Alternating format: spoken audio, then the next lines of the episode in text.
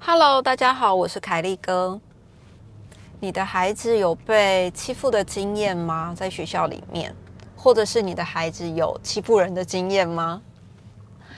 我妹有两个妹妹，今年有各有一个儿子上小学一年级。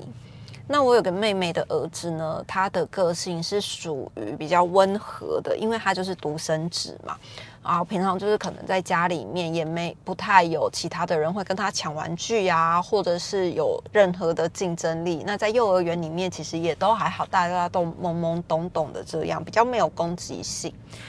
后来呢，他上小一的时候呢，刚开始回来的时候，他就会说：“哎，那个妈妈。”那个座号排我后面的同学，就是每次排队的时候会用手一直推他。那其实，在他大班即将要上小一之前嘛，他妈妈其实就有一点担心，说这个孩子个性太温和了，因为平常你也没有任何人可以跟你打架，或者是跟你讲玩具的机会跟经验，其实几乎很少。包括他跟我妹，就是我跟他跟我其他妹妹在一起。呃，我其他妹妹的孩子一起玩的时候呢，他比如说抢书玩具或者什么，他其实不会去跟别人争或跟别人抢，都是别人抢走他的，那他就会哭，就会会难过，他不会动手去抢回来，不会捍卫自己的东西，就是个性比较温和的一个孩子。那后来他要上小学之前呢，我就跟我妹说：“哎，你要给他一点教育训练呐，因为其实你到了小一里面，小一的已经有一点点是从呃幼儿园那个阶段跳脱了，然后现在的孩子又接收比较多的资讯，比较聪明，所以在小一算是一个还蛮大的不一样的个性转变，尤其是你要接收到的所有的新鲜事物太多了，有可能。”呃，有一些孩子就会比较顽皮等等的，那你可能就要跟你的儿子讲。以前我们都会说，哎，你在学校就可能会遇到同学，同学故意整你呀，或同学故意打你等等的，那你就要去跟老师讲。但是那是在幼儿园里面，你可能老师一对十五的师生比，但是现在到小学，你可能老师一到二十，甚至到四十的师生比。都是有可能的。那你说，老师一天要面对这么多孩子，他每个人都来说，老师他弄我，老师他弄我，老师他打我，老师他弄我橡皮擦，老师他超过线，等等等。你觉得老师怎么处理得完？老师久了，自然而然也会觉得，哎，这不过就是小事嘛。可是有一些小事，其实慢慢的会变成大事。就是如果你不反应的话，就是这个孩子，如果你不不反应的话，其实比如说我第一次打你。然后第二次看你没反应，第二次再打你，你也没反应，第三次我就继续弄你啊，反正你没反应。久了之后，你不敢有反应，或者是欺负你的人越来越多，因为大家都看到你没反应。那时候呢，我就跟我妹的儿子说：“诶，如果小学啊有同学打你的话，你一定要。”立刻打回去。以前我们是先跟老师说，但是现在你先打回去，再跟老师说。其实我不知道这样的教法对或是不对啦，但是我也是这样跟陆离说的，就是你我们不要主动欺负别人，可是我们也不能让别人欺负我们。这个这是我的原则，然后还有一个就是，你有动手打回去，到时候不管谁告老师，谁的家长来了，谁赢了，谁道歉了，没关系，至少你被打，你也有打回去，心里面是开心是爽的这样子，这个爽度很重要嘛。然后我真的不知道这样子对不对嘛，然后后来我就有一次我就就跟我妹在聊起这件事情的时候，我就这这样教了他的儿子，可是你知道吗？呃，讲归讲，教育训练归教育训练，到了你实际演练的时候，你会不敢做任何事情。就像我们之前有说，我们遇到色狼的时候一定要大叫。可是真的在公车上面遇到色狼的时候，有多少人敢大叫？我记得我高中的时候坐公车遇到色狼，他都把我裙子从后面掀起来了，我也不敢大叫啊，我就只是转头瞪着他，然后离开那个地方。就我也不敢大叫啊，那你说我我对了这个孩子小一要大班，然后要生小一的孩子做了教育训练。我跟他说，有人要打你的时候，你一定要打回去，再跟老师讲。好，那上小学的时候，他后面的同学就一直弄他，排队就一直推他。我就跟我妹说，你有没有告诉他要反击回去？他就说有讲了，但是没有用。儿子觉得还好，只不过就是推推他，可是他不喜欢。他也说了我不喜欢，加上现在大家戴口罩，他的我不喜欢可能没有特别的强烈。我跟我妹说，你要叫他大声的说回去，我不喜欢。第一，你要有证人；第二，是你已经先反应我不喜欢；第三次，如果他在弄你的时候，一定要还手，让他知道你不是好被欺负的，你不是，你只是不想要动手，但是你不是不会动手。后来呢，我就跟我妹讨论完之后呢，妹妹又回家教她的儿子，结果过了一两个礼拜呢，哎，后面的同学都还是不停的弄他，不停的弄他。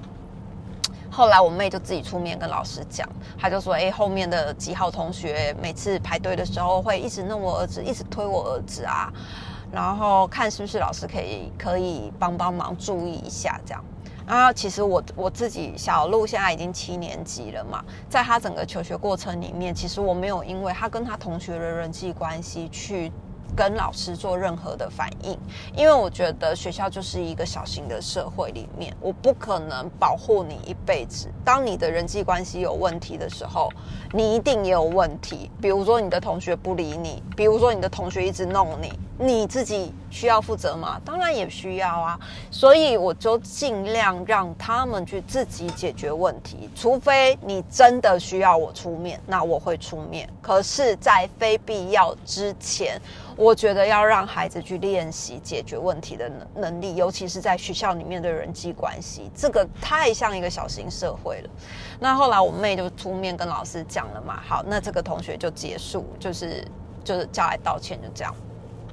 后来呢，有一天他回家，我妹要洗他衣服的时候，运动服，他发现他的胸口有一个脚印。很明显的脚印，黑黑的脚印，他就把他儿子叫过来说：“哎，发生什么事？为什么这个地方会有一个脚印？”儿子就跟他说：“有一个女生踢他，朝他肚子这边就踢了，胸口左右就踢了一脚，然后就跑走了。”我妹说：“你有没有跟老师说？”他说没有啊，因为不是太痛，而且我后来要下课来不及跟老师说，所以我就回来了。好，那就回来了。然后我妹就说：“那你有没有踢回去？来不及跟老师说嘛？那你有没有踢回去？”他说：“没有，因为那女生跑太快了，我追不上她。”这是这是另外一个好笑的点呐。不过啊，对于这种踢踢来踢去的事情，其实真的也是在小学里面，我觉得会很常发生，因为你发现这个。我妹的儿子可能真的就是比较温和的人，所以他不会动手，不会还口，他就是受打的那一个。那打了，如果不是太痛，他就笑笑；如果痛，他就哭一哭，就就这样，就这样啊。那你说对温和的孩子来说，不是很吃亏吗？所以我就跟我妹说，你一定要教他怎么保护自己，不管什么状况之下，保护自己是首要条件，绝对不要受伤。那你看，在那个，就是我就突然想起来，我有一个朋友。那我这个朋友呢，他一样也有一个儿子，刚上小一的时候，儿子现在已经大了啦。那那会他刚上小一的时候呢，他的儿子也都是笑笑的，脾气也很温和，所以就会有一些比较调皮捣蛋的孩子，针对他在做一些捣蛋的事情。比如说，比如说，呃，可能会推他；比如说，学校的校园里面，可能在围墙的旁边，他把这个，呃，我朋友儿子的鞋子扒下来，就是脱下来，然后把它丢到围墙的外面，然后跟我朋友的儿子说：“你。”爬出去捡你的鞋子，否则你就没有鞋子。所以我朋友的儿子就翻墙出去，然后翻墙的时候呢，就刚好又被老师抓到。那老师就说：“哎，怎么回事？”他就说：“我鞋子在围墙的另外一边。为什么在另外一边？哦，因为某某某把我丢出去的。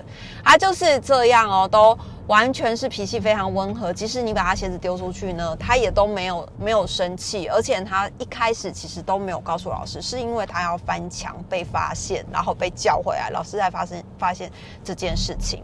好，就把两个人叫过来，那就 OK，那就聊一聊，好，就回去各自安好。那我的朋友其实也都没有出面，他也还蛮耐得住性子的吧，就是也都没有出面。到最后一次，我朋友真的到学校去的时候，是为什么？他的儿子是戴眼镜，这些事都发生在小学一年级的时候。他的儿子是戴眼镜的，然后那天他儿子回家的时候呢，儿子的眼镜有一只镜片被那个调皮的同学用奇异笔涂成墨镜。我的朋友看到的时候气死了，他立刻拍照给老师，然后说这个就是某某某同学。每次就是针对他的儿子在做恶作剧。那如果不是太严重，他其实就算了。但是现在已经把他的一只镜片涂黑，然后涂黑了。结果呢？结果他儿子就是还是笑笑，然后就回家。那后来老师就是把双方家长都叫到学校里面，然后对方就是负责赔镜片的钱啊，因为。把别人眼镜涂黑，我觉得这个创意也还蛮妙的，就是也还蛮奇特。他就是直接直接把别人那个镜片弄弄黑这样子，我就觉得真的很。啊，很多很调皮的孩子，你也不能说他不对，因为其实，在孩子这么懵懂的阶段，他其实有的时候没有办法判断什么是对，什么是会别对别人造成伤害。有的时候他真的只是好玩，或者是他真的只是看对方不回手，所以他就继续做这件事情。